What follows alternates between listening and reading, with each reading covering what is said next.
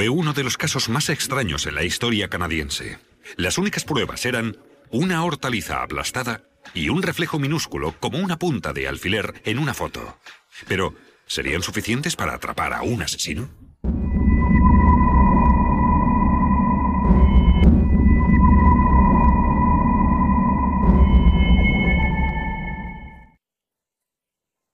El 19 de junio de 1989 hubo una tormenta eléctrica en Collingwood, Ontario.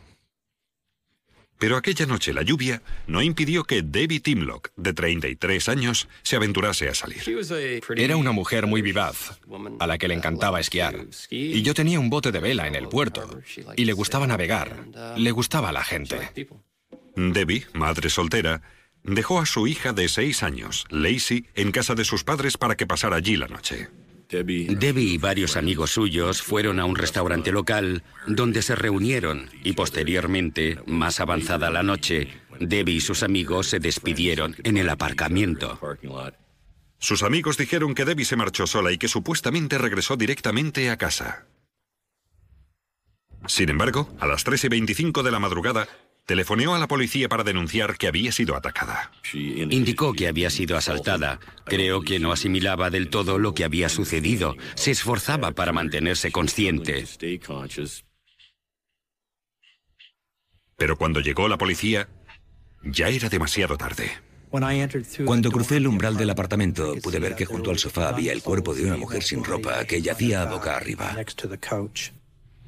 Junto a su brazo izquierdo, que estaba extendido, estaba el auricular del teléfono. Había gran cantidad de sangre en el suelo. Pensabas que cosas así no podían ocurrir. Es una población pequeña. Y te preguntabas, ¿por qué? Los investigadores siguieron el rastro de sangre a lo largo del pasillo y encontraron unas gafas de montura metálica y un zapato de mujer, ambos manchados de sangre. Al entrar en el dormitorio de Debbie Timlock, vimos que había sangre sobre la cama de agua, sangre en distintas piezas de ropa y en las sábanas, así como en el cobertor, tanto sobre la cama como en el suelo. También había manchas de sangre y salpicaduras de sangre en el cabecero de la cama. Los investigadores encontraron también indicios de actividad en la cocina. La cocina estaba desordenada. Parecía que la entrada se había efectuado a través de la ventana de la cocina, ya que el apartamento estaba en la planta baja. Habían cambiado de sitio algunos platos y objetos. Frente a la ventana de la cocina había una zona parcialmente oculta tras la vegetación. En el suelo, los investigadores vieron un tomate. Debbie Timlock tenía un tomate en el alféizar de la ventana madurando. Y lo más probable era que hubiera caído al suelo cuando el sospechoso apartó la ventana. Cuando vimos el tomate, nos dimos cuenta de la evidencia de que sobre la hortaliza había una huella de calzado. Fotografiaron el tomate y después lo introdujeron en la nevera de Debbie para que se conservara. La policía no encontró huellas dactilares ajenas en el apartamento y no habían desaparecido objetos de valor. Por lo tanto, los investigadores tuvieron que preguntarse, ¿quién habría querido ver a Debbie muerta? Esa pregunta suscitó varias inquietantes respuestas. En la autopsia de Debbie Timlock, el examinador médico descubrió que había sido agredida sexualmente y que había muerto apuñalada. Murió de una puñalada en el corazón. También se descubrió que había una herida de arma blanca en la espalda que penetró en la espina dorsal. La conclusión del patólogo fue que Debbie estaba paralizada de cintura para abajo cuando se arrastró hasta el teléfono para llamar a la policía.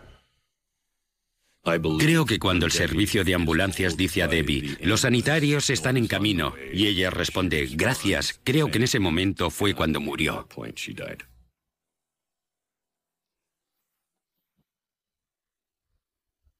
En la búsqueda del asesino de Debbie, los investigadores encontraron una posible pista. Cuatro años antes, Debbie había vivido con un hombre llamado Ron Osborne, que había estado implicado en una red de contrabando de droga. En 1985, diez personas fueron investigadas por intentar introducir droga de contrabando en Canadá desde los Estados Unidos. Las autoridades tenían pruebas de que Osborne transportaba droga ilegal en una embarcación de Jamaica a Florida. En el juicio de Osborne, Debbie declaró, a su pesar, contra él. Debbie testificó que Ron Osborne le había contado que había pasado un periodo de dos meses en una embarcación. Ese barco fue el que, según se descubrió posteriormente, tenía los compartimentos de almacenaje donde se habían depositado las drogas. Osborne estaba en prisión en el momento en que Debbie fue asesinada. Pero los investigadores indagaron para descubrir si alguno de los demás acusados pudo haberla matado.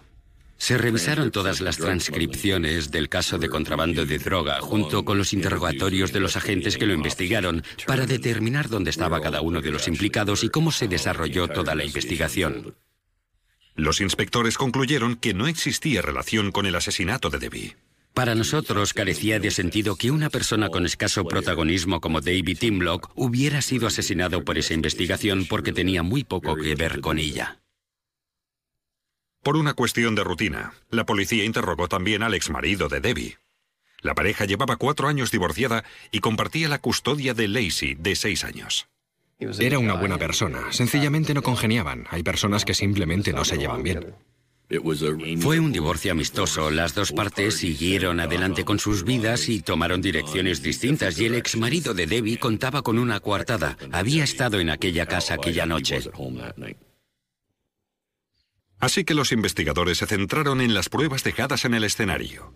Las gafas y el tomate con una huella.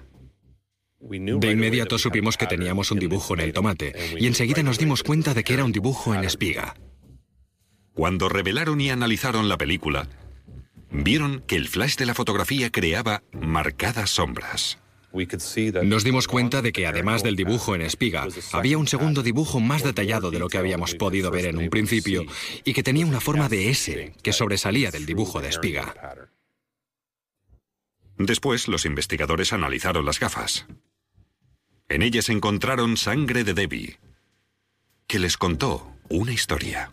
Las dos varillas estaban dobladas, lo que nos indicó, nos hizo creer que se le habían caído a alguien del bolsillo. Debbie se había arrastrado hasta el teléfono desde el dormitorio y de hecho había pasado por encima de esas gafas. Dado que Debbie no llevaba gafas, los investigadores dedujeron que pertenecían al asesino. Eran unas gafas económicas y los cristales no encajaban bien en la montura. Los cristales no encajaban a la perfección en el contorno de la pieza de metal superior, por lo que se creaba una especie de brecha en la apariencia de las gafas.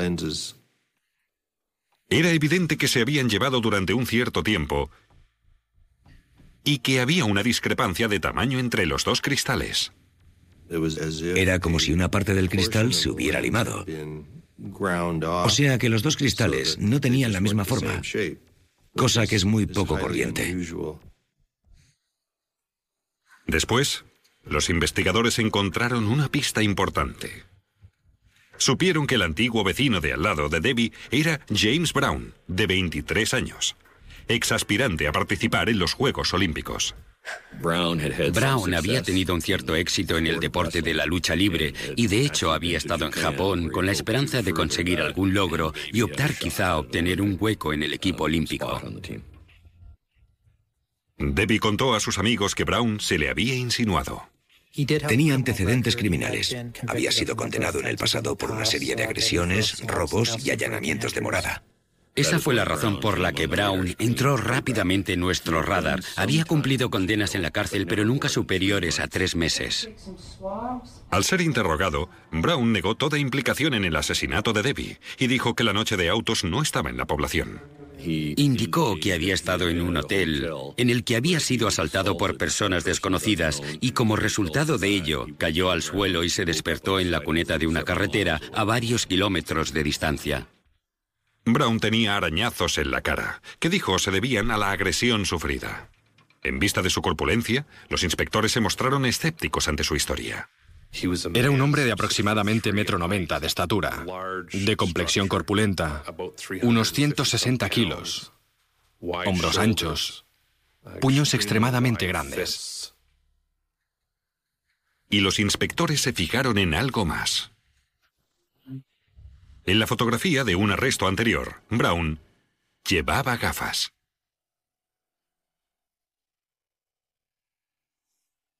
El principal sospechoso del asesinato de Debbie Timlock era su antiguo vecino de al lado, un delincuente convicto, Jim Brown. Durante el interrogatorio no llevaba gafas, aunque admitió que usaba unas para leer, pero aseguró que las había perdido. Lo que proporcionó a los inspectores la oportunidad de vincular a Brown con las gafas halladas en el lugar del crimen. Limpiaron la sangre de Debbie de las gafas, y pidieron a una agente que se hiciera pasar por enfermera y que se las ofreciera a Brown. Díganos si son suyas o no. No, no lo son. Jim se olió la trampa. Examinó las gafas y dijo que no eran suyas. Eso no significaba que no fueran suyas, solo suponía que aún no contábamos con esa vinculación. La policía registró el apartamento de Brown y su coche. Encontramos un par de zapatillas de deporte de lona azul en el suelo de la parte posterior, a la derecha, en el lado del acompañante. Sabíamos que se fabricaban en Checoslovaquia y que las adquiría el gobierno de Ontario para proporcionarlas a los reclusos que cumplían condena en el sistema penitenciario provincial. Además, parecían tener en la suela el mismo dibujo distintivo que el de la huella sobre el tomate, hallada frente a la ventana de Debbie. Había una parte concreta del diseño, a la que me referiré aquí diciendo que tenía forma de S o de 7 estilizado, que quedaba muy patente en la fotografía y que realmente atrajo mi interés. Pero el investigador forense Gary Webb tenía un problema. Debía saber si el peso de un hombre de 160 kilos creaba sobre un tomate un tipo de huella de pisada distinta a la que se obtiene copiando la impresión del calzado sobre un papel o una transparencia. Y por eso, Webb ideó un experimento. Pedí a una persona que calzaba el número 46 y medio que se pusiera un traje de artificiero y añadí pesos al mencionado traje con la idea de incrementar el peso de esa persona para que se acercara más al peso del sospechoso del caso, Jim Brown. Webb roció agua sobre los tomates para simular la tormenta de lluvia de la noche del crimen. Después, pidió a su modelo de 160 kilos que los pisara de uno en uno calzando las zapatillas del sospechoso. Webb descubrió que la impresión de prueba sobre el tomate era prácticamente igual a la tomada directamente de la zapatilla y la foto hecha en el escenario del crimen. Lo que hice fue tomar esas dos superposiciones y colocarlas sobre una fotografía del tomate para poder ilustrar que, de hecho, el dibujo coincidía con la impresión del tomate. Aunque el tamaño del calzado de Brown y la marca de la pisada eran iguales que la impresión de la suela dejada en el escenario del crimen, no había forma de saber si se trataba de la misma zapatilla. La impresión sobre el tomate podía haber sido hecha por la zapatilla izquierda de Jim Brown o podía haber sido dejada por otra zapatilla izquierda que tuviera el mismo dibujo y tamaño concretos. Como el calzado pertenecía al uniforme penitenciario, era poco corriente, aunque no insólito.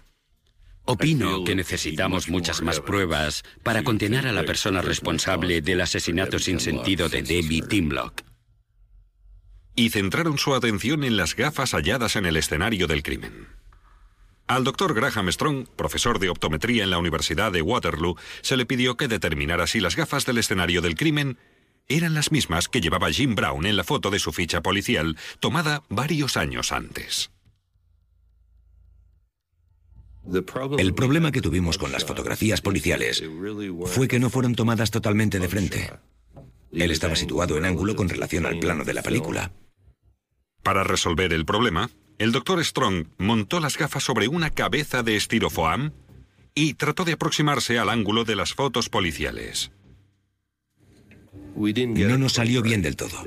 Era convincente, pero no adquirió un nivel que consideráramos significativo.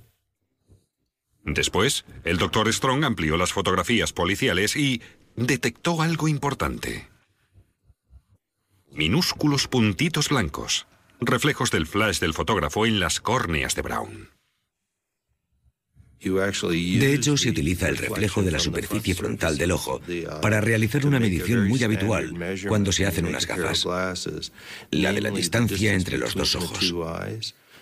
El procedimiento es medir las diferencias entre el reflejo del ojo derecho al ojo izquierdo, y esa es la distancia interpupilar.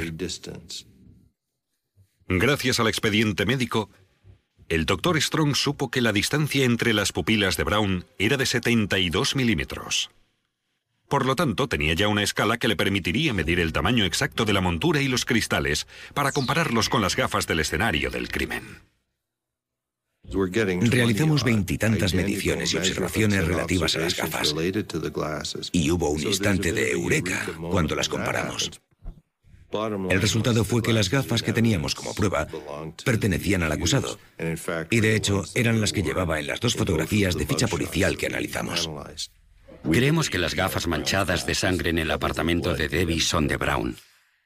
Pero si eso era cierto, ¿por qué la montura de las fotos policiales era dorada y la montura analizada por el experto marrón? Tras miles de horas de investigación policial y forense, la acusación sabe ya lo que ocurrió en el apartamento de Debbie Timlock la noche en que fue asesinada.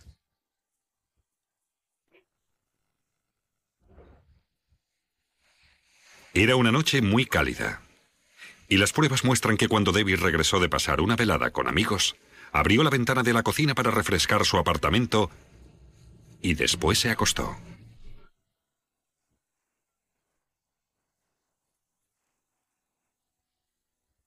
Era un apartamento de la planta baja. La ventana de la cocina estaba baja. El móvil no estaba claro.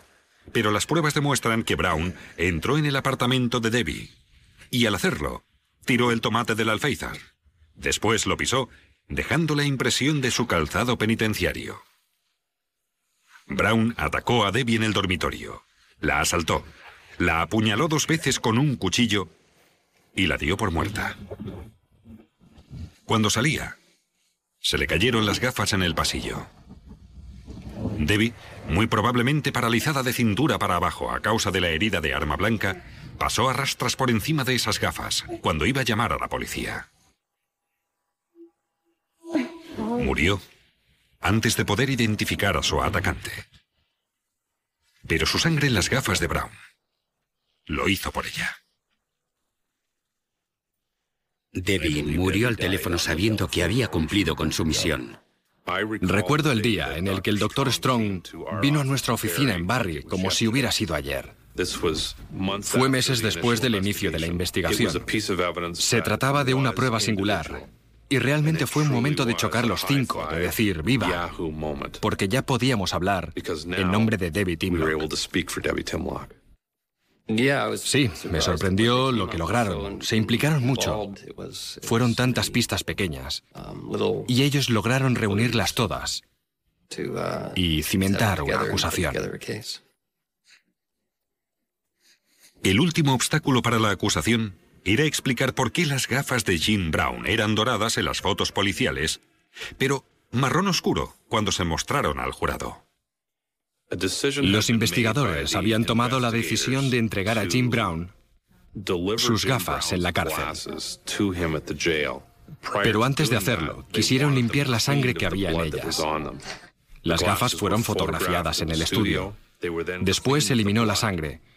Y en el proceso de limpieza de la sangre, parte del laminado de las varillas laterales se desprendió. En enero de 1992, Dos años y medio después de la muerte de David Timlock, James Brown fue juzgado por asesinato. El juicio duró dos semanas y media y se basó en la huella de pisada dejada sobre un tomate y en los cálculos matemáticos a partir del reflejo de una bombilla de flash. El jurado deliberó durante seis horas y regresó con un veredicto de asesinato en primer grado. En Canadá, una condena por asesinato en primer grado supone una cadena perpetua automática, sin posibilidad de libertad condicional antes de 25 años. Este caso figura entre los más insólitos en la historia forense. Fue único. De hecho, hasta hoy, y llevo 28 años en la policía y 20 en la policía científica, no había tenido antes, ni he vuelto a tener después, una impresión sobre un tomate.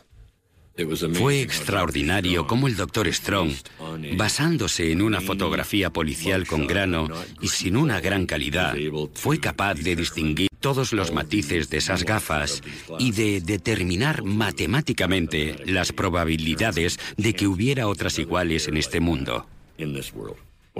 Cuando empecé en el campo forense, acudí al Tribunal Forense de Toronto